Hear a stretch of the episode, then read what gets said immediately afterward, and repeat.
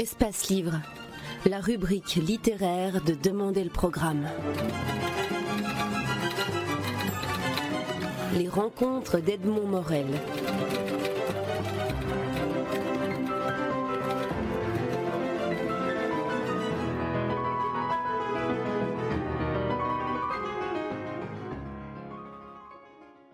Renaud Dehaene, vous publiez aux éditions Casterman un ouvrage magnifique, très beau, euh, euh, une bande dessinée, mais on, peut presque dire que c'est une, une, galerie de peinture euh, en soins, qui s'intitule Vent debout, Vent debout, d'après un des premiers romans, je pense le premier roman de Joseph Conrad, dont le titre original est Le nègre du, du Narcisse.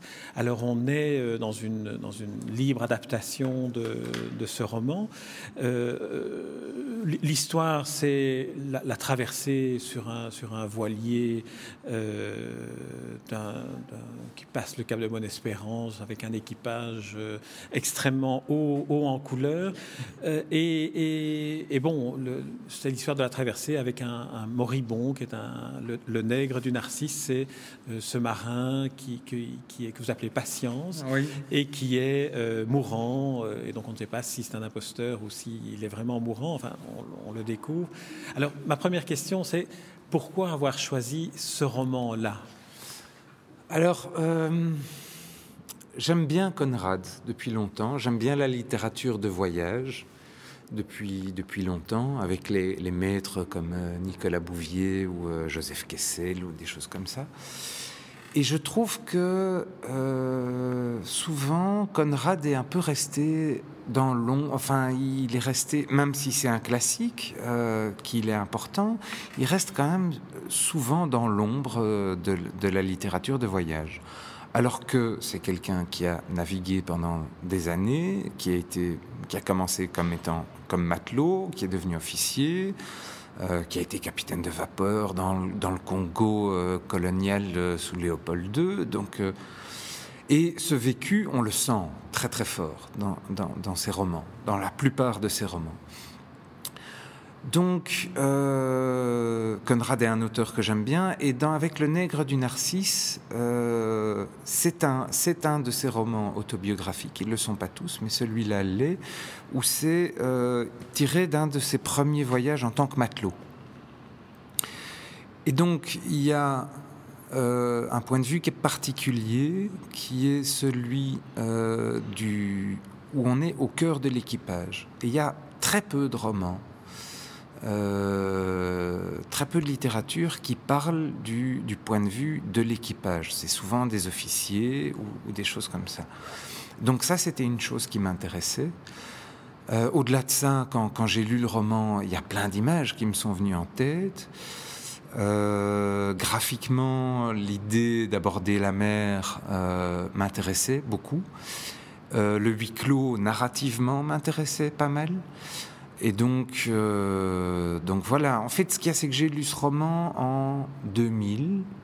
Euh, j'y pensais à ce moment-là, mais il y avait La Tentation qui était mes, précédents livres euh, qui parlaient d'un, voyage, voyage que j'ai fait au, Pakistan. Et donc il y avait toujours cette thématique du voyage qui m'intéressait, mais il y avait La Tentation en cours. Et quand j'ai terminé La Tentation, six ans plus tard, euh, je me suis posé la question qu'est-ce que qu'est-ce que je vais faire et maintenant ensuite. Et puis j'ai l'idée d'adapter ce roman était toujours présente. J'ai relu le, roman, je me suis dit oui, c'est faisable. Euh, surtout que six ans après, euh, il y, a des idées qui sont là, mais qui s'écrèment, qui, qui, sont filtrées par le temps. Cette idée-là était toujours là. Quand j'ai relu le roman, c'était toujours, ça me paraissait toujours faisable. Donc, donc voilà en tant qu'adaptateur en bande dessinée, qu'auteur de bande dessinée, lorsqu'on lit un roman la deuxième fois, en sachant que vous allez l'adapter, à, quel est le, filtre, quelle est la grille de lecture que vous êtes donné Est-ce que c'est le paysage, parce que Conrad a un style euh, lyrique, ou est-ce que c'est la violence des personnages, parce que là aussi on a, quelque chose d'une force terrible? Oui, il y a, ça. Il y a, euh, y a le fait que ce soit adaptable, c'est-à-dire que, euh, que les accents, les, qu'il y ait des actes qui soient euh, possible à traduire en bande dessinée. Si on est dans un roman, c'est un roman psychologique, l'intrigue principale est psychologique, mais euh, tout est, présent par des dialogues, par des comportements. Donc c'est toutes des choses qui sont traduisibles en images. Parce que je voulais pas faire une adaptation romanesque en reprenant des bribes de texte euh, trop importantes. Donc je m'étais dit, si je fais une adaptation à partir d'un roman, je veux éviter toute possibilité de recours au texte off. Donc quand j'ai relu le roman, euh, j'avais ça en tête et je me suis dit oui, euh, c'est traduisible en images. Si vous voulez bien, on va en venir euh, à, la manière de décrire un personnage. Alors, j'ai pris un, extrait euh, euh, d'une présentation d'un personnage écrit par par Conrad. Alors, je vous le lis. Quand je l'ai vu debout, là, aux trois quarts mort et les boyaux tordus de peur, tout noir au milieu des autres qui ouvraient la bouche en le regardant, sans ressort pour faire face à ce qui nous attend tous, l'idée m'est venue comme ça tout d'un coup, avant le temps de réfléchir. Je le plains comme on plaindrait une bête malade. Alors, c'est la description du moribond, et vous avez rendu ça, mais je ne saurais pas expliquer comment, mais vous l'avez rendu magistralement. Alors, c'est marrant parce qu'en plus, vous avez pris, je trouve, une phrase clé euh, qui permet de comprendre exactement la psychologie du personnage euh, de, de, Jacques Patience, qui est parce que son comportement est est tellement particulier, il est désagréable, il est d'une arrogance crasse alors que tout le monde s'occupe de lui et qu'il n'y a pas de trace de racisme dans le comportement du restant de l'équipage euh, à son égard alors qu'on hésite et qu'on se demande s'il tire pas au flanc et donc il y, a une ambiguïté euh, avec une, possibilité de racisme mais elle n'est pas là. Euh, et cette phrase-là m'a permis de comprendre, à mon avis, que euh, si Patience se comporte comme ça tout au long du, récit, et que si les autres se comportent comme ça vis-à-vis de lui, c'est parce qu'il a peur de mourir. Et que c'est pour ça que je pense que l'ensemble du récit, avec cette trame psychologique, est, décrit un petit peu euh, la relation que l'ensemble de l'équipage peut avoir vis à -vis de la perspective de mourir. Donc à partir du moment où, j'ai compris ça, il y a eu toute une série de choses qui se sont mises en place euh, euh, de manière beaucoup, beaucoup plus simple. Mais il a fallu quand même euh, quelques lectures. C'est-à-dire intuitivement, je l'avais compris, mais il m'a fallu quelques lectures avant, avant de conscientiser la chose pour pouvoir le traduire en images. On va rester encore un, instant sur les personnages. Comment avez-vous fait votre, votre casting pour donner des, des, des, regards, des, des, nez, des tronches, des trognes à, à, ces, à, cet équipage et aux, officiers aussi Oui, bah, euh, ce qu'il y a, c'est que j'ai lu pas mal de, littérature autour du, euh, de la marine marchande de, l'époque et je me suis rendu compte à quel point... Euh, en général, ces équipages, il y avait peu, finalement, assez peu de marins de métier, que souvent les officiers devaient aller recruter euh, sur les ports, euh, et ils prenaient ce qu'ils trouvaient. Donc c'était bien souvent des gens des bas-fonds, euh, de, la, raclure de port, comme j'ai envie de, de, le dire. donc c'est alors je me suis dit, ces gens ont une vie extrêmement dure. Sur, il y a, le, sel, la mer, les embruns, le soleil, euh, tout ça. Donc ils doivent avoir des visages super marqués, la pauvreté aussi parce que c'était un métier super dur et assez mal payé. Euh, donc ils doivent avoir des visages marqués. Et donc ce que j'ai fait, c'est prendre dans le roman les, les quelques descriptions qu'il pouvait y avoir euh, des personnages. Et à partir de ça, j'ai fait quelques études. Et c'est vrai que c'était une période où, dès que je me promenais en rue, j'observais autour de moi, oh, celui-là, il a un pif fantastique. Et, c'est tous des éléments que je reprenais pour, euh, et que j'ai développé pour essayer de leur faire vraiment des trognes. Alors, on va s'éloigner un peu des, des personnages et on va entrer dans le, dans le navire. Mm-hmm. Euh, parce que vous avez dû être aussi un peu architecte naval. Pour l'intérieur d'abord, parce qu'il y a une promiscuité incroyable dans ce bateau. On est, on est, on est finalement. après, après, on sortira petit à petit du bateau, mais là, on est à l'intérieur et on voit la promiscuité euh, terrible dans laquelle vivent, euh, vit cet équipage. Alors, ça aussi, ça fait partie, parce qu'il y a. Euh, j'ai trouvé très très très peu de documents de l'intérieur du, du, poste d'équipage, donc du gaillard d'avant. Euh, mais par contre, il y a, euh, un récit autobiographique antérieur à, à Moby Dick d'un Américain qui est parti, euh, un an au, sein du Gaillard d'avant et qui explique où il y a plein de, de, descriptions assez précises de la manière dont ça se passait. donc il y, a les descriptions littéraires. Et c'est surtout là-dessus que je me suis basé. Maintenant, j'ai trouvé aussi un bouquin avec tout un, recueil de vieilles photos euh, des derniers grands voiliers qui datent du début du XXe, voire parfois de la fin du, du XIXe. Et, euh, et, bon, là, les trognes étaient là, mais il y avait aussi, euh, on, sentait l'architecture du bateau.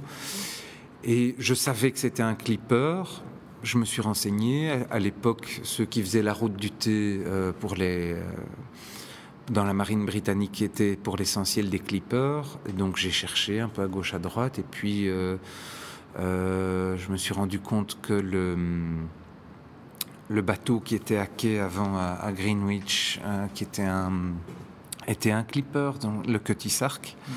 Donc euh, j'ai dégoté, euh, j'aurais bien aimé aller sur place, mais, mais je ne l'ai pas fait. Euh, j'ai dégoté une carte, un dessin du, du, du Cutty Sark. Et je me suis rendu compte aussi qu'en fait, chaque bateau à l'époque était unique. Rien qui était construit à la chaîne. Donc chaque bateau, il y avait le capitaine les armateurs qui, construisaient un peu le bateau en fonction de leurs envies, de leurs besoins, de leur budget, bien sûr. Et donc chaque bateau était différent. Donc en fin de compte, je pouvais faire ce que je voulais.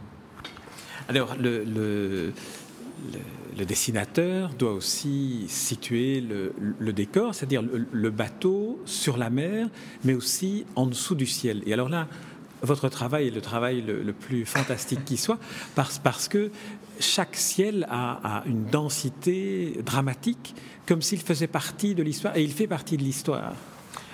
C'est-à-dire qu'en commençant ça, je me suis dit, bon, j'habite à Bruxelles, donc euh, pouvoir faire une étude de la mer euh, était particulièrement difficile. Même si j'ai vécu, euh, quand j'ai enseigné au Maroc, j'ai vécu pendant un an au bord de la Méditerranée. C'est la Méditerranée, c'est une, mer assez calme, mais, je me suis rendu compte de la diversité des paysages que, la mer peut donner. Et donc je me suis dit, le paysage principal en mer, il y a les flots bien sûr, mais le paysage, ça va être le ciel. Et que les marins vont, vont avoir, doivent avoir tout le temps le nez en l'air, parce que c'est de là que vient... Euh, ce qui va faire que le bateau va avancer ou pas, ou a de là que vient, peut venir le danger aussi. Donc je me suis dit, il faut que je développe mon vocabulaire graphique à ce niveau-là. J'ai commencé à faire quelques dessins, quelques études de ciel, et puis je me suis rendu compte que ça m'amusait énormément. Et, euh, j'ai commencé une série euh, qui a pris son, indépendance par rapport au projet, où j'ai dessiné le ciel de manière euh, quasi quotidienne pendant, pendant un an. Et donc le vocabulaire graphique, je l'ai vraiment bien développé. Et puis, euh, et puis voilà, il, ça se ressent, je pense, dans, dans, dans, le bouquin, effectivement. Ah oui, tout à fait. Tout à fait. C'est là où je disais, on, est, dans, on est dans, une, dans une galerie de, de marine, finalement, de tableaux de marine, mais très particulier, des techniques. Vous avez mêlé euh, l'aquarelle, l'acrylique, le, le, Vous avez inventé des techniques pour, pour restituer les ciels comme ils sont? Euh, Pour l'essentiel, c'est du lavis, c'est-à-dire avec... c'est des encres. Euh, une encre en particulier, une encre de, stylo et de l'eau de javel. Donc euh, travailler sur papier mouillé, euh, travailler par couche, en attendant que ça sèche, les, zones, des zones humides, des avec des réserves de zones sèches. Et donc parfois ça pouvait prendre vraiment pas mal de temps, mais d'attendre que la, que la case sèche sans, sans, pouvoir avancer tout cas, le résultat là, il est, vraiment magnifique. Alors, encore une, question sur, euh, l'atelier, de l'artiste. Euh, vous deviez aussi être marin, parce qu'on l'a dit, et Vent debout le dit bien, c'est un voilier dont on parle. Et donc, il y a, des manœuvres euh, sous des vents de tempête, dans des quarantièmes rugissants, que vous rendez avec une, vérité. On, a froid et on a peur pour les marins que vous, mettez, que vous mettez en image. C'est assez extraordinaire. J'ai fait du dériveur euh, en étant ado, euh, comme pas mal de monde finalement. Mais ça m'a beaucoup plu. Et l'avantage du dériveur, c'est que euh, on sent tout. c'est très instinctif. Enfin, la force du vent est super présente, les courants sont super présents. Donc, je savais manipuler un petit bateau. Maintenant, il faut transposer les manœuvres sur un petit bateau sur, euh, sur ces grands machins qui étaient euh, les, euh, les trois mâts. Ça aussi, la lecture. puis j'ai un copain qui est, qui est, qui est skipper, avec lequel on a, on a fait l'un ou l'autre petit tour qui m'a permis d'un petit peu euh, vérifier, euh, imaginer, réfléchir à, comment est-ce que ça pouvait se faire. Et puis il y a aussi un, élément dont j'ai oublié de parler tout à l'heure, j'ai fait une toute petite maquette en plastique. Mais c'est un petit machin, ça m'a pris, euh, ça m'a pris quelques jours, mais, mais ça m'a permis de comprendre les grandes lignes des, des câbles et la manière dont, dont, dont les voiles pouvaient être manipulées. Euh, et la logique de, manipulation des câbles et des, voiles. Et donc, grâce à ça, euh, j'ai pu comprendre comment est-ce que quelque chose, un, bateau comme ça, celui-là, pouvait être, pouvait avancer euh, et, fonctionner par rapport au, vent dans une tempête ou, au vent debout. Ou, etc., etc. Parce que c'est vrai que l'histoire raconte un huis clos de personnages qui vivent leurs conflits intérieurs, leurs conflits avec leurs compagnons de voyage, mais aussi le conflit avec, avec l'univers. On pourrait dire que c'est un peu ça le, cadre. Oui, c'est ça. Je pense que c'est la, c'est euh, la lutte de, de, chacun pour la survie euh, de chacun, mais, mais, de tous, de l'ensemble de l'équipage et, du bateau avant toute chose. Euh, et donc la lutte face, face aux, éléments et face à, à la nature humaine aussi. Donc, euh, donc je sais, je vois, je sais plus où. C'était quoi la question?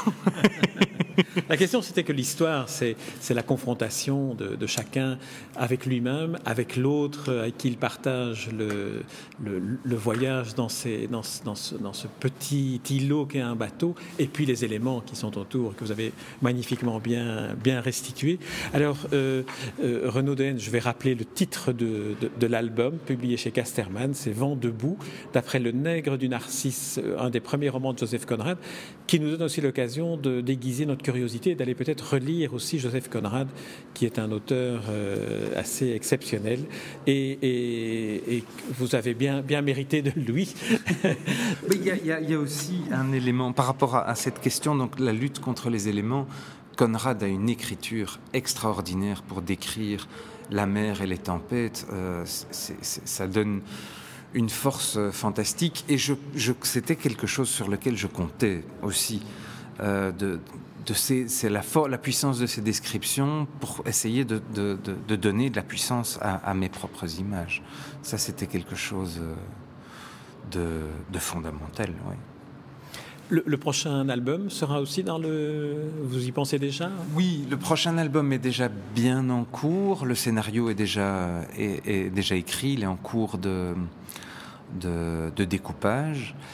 Euh, ça sera quelque chose qui se passera dans le Rif marocain, euh, avec une errance euh, à travers le, Rif marocain, et qui va faire le portrait de. C'est pas le portrait du Rif parce que ça va être quelque chose de très très noir. mais de, où on va faire un peu le tour de tous les problèmes que peut rencontrer cette région, parce que c'est l'entonnoir de l'Afrique vers une des entrées de l'Europe. donc il y a le trafic de hashish, le trafic d'êtres humains, plus tous les, les, problèmes inhérents au Maroc, euh, qui sont euh, la misère euh, et d'autres choses comme ça. Donc ça va être quelque chose d'assez dur. Ce sera une adaptation d'un roman ou bien une œuvre originelle? C'est une œuvre originelle, mais il y a un roman, il y a un auteur qui, qui a été une des clés pour, que, pour, que, pour m'aider à comprendre ce, que, ce dont j'avais envie de... la manière, la manière dont j'avais envie d'aborder ce récit, qui est Cormac McCarthy. Euh, parce que quand j'étais au Maroc, j'avais envie d'aborder le riff avec un petit côté western. Et euh, mais en même temps, le, cliché du western était difficile à, à mettre euh, là-dessus. Et donc, donc en lisant encore Mac McCarthy, je me suis rendu compte qu'il y avait, il y avait, il y avait cette puissance de, la noirceur et puis du, Wild West et de sa sauvagerie. Euh, c'était quelque chose qui, collait très très bien à, ce que, à la manière dont j'envisageais euh, ce récit. Renaud je vais vous poser pour terminer la question que je pose en 2010 à tous les auteurs que je rencontre. 2010, c'est l'année du 50e anniversaire de la mort d'Albert Camus. Et, j'aimerais que vous me disiez quelle a été, s'il y en a une, votre, votre première rencontre avec l'œuvre de Camus ou ce qui vous vient spontanément à l'esprit si on évoque euh, l'œuvre ou, la personnalité ou le personnage d'Albert Camus? Alors, bah, c'est la, peste pour moi. Euh, Albert Camus, c'est la peste et c'est, j'ai une image d'un homme qui, euh, qui marche dans la Médina avec la mort qui est omniprésente. Pour moi, Camus, c'était ça. Merci Renaud Dehaene. Je rappelle le titre Vent debout, d'après Le Nègre du Narcisse de Joseph Conrad, un magnifique album paru aux éditions Casterman. Je vous remercie. Merci à vous.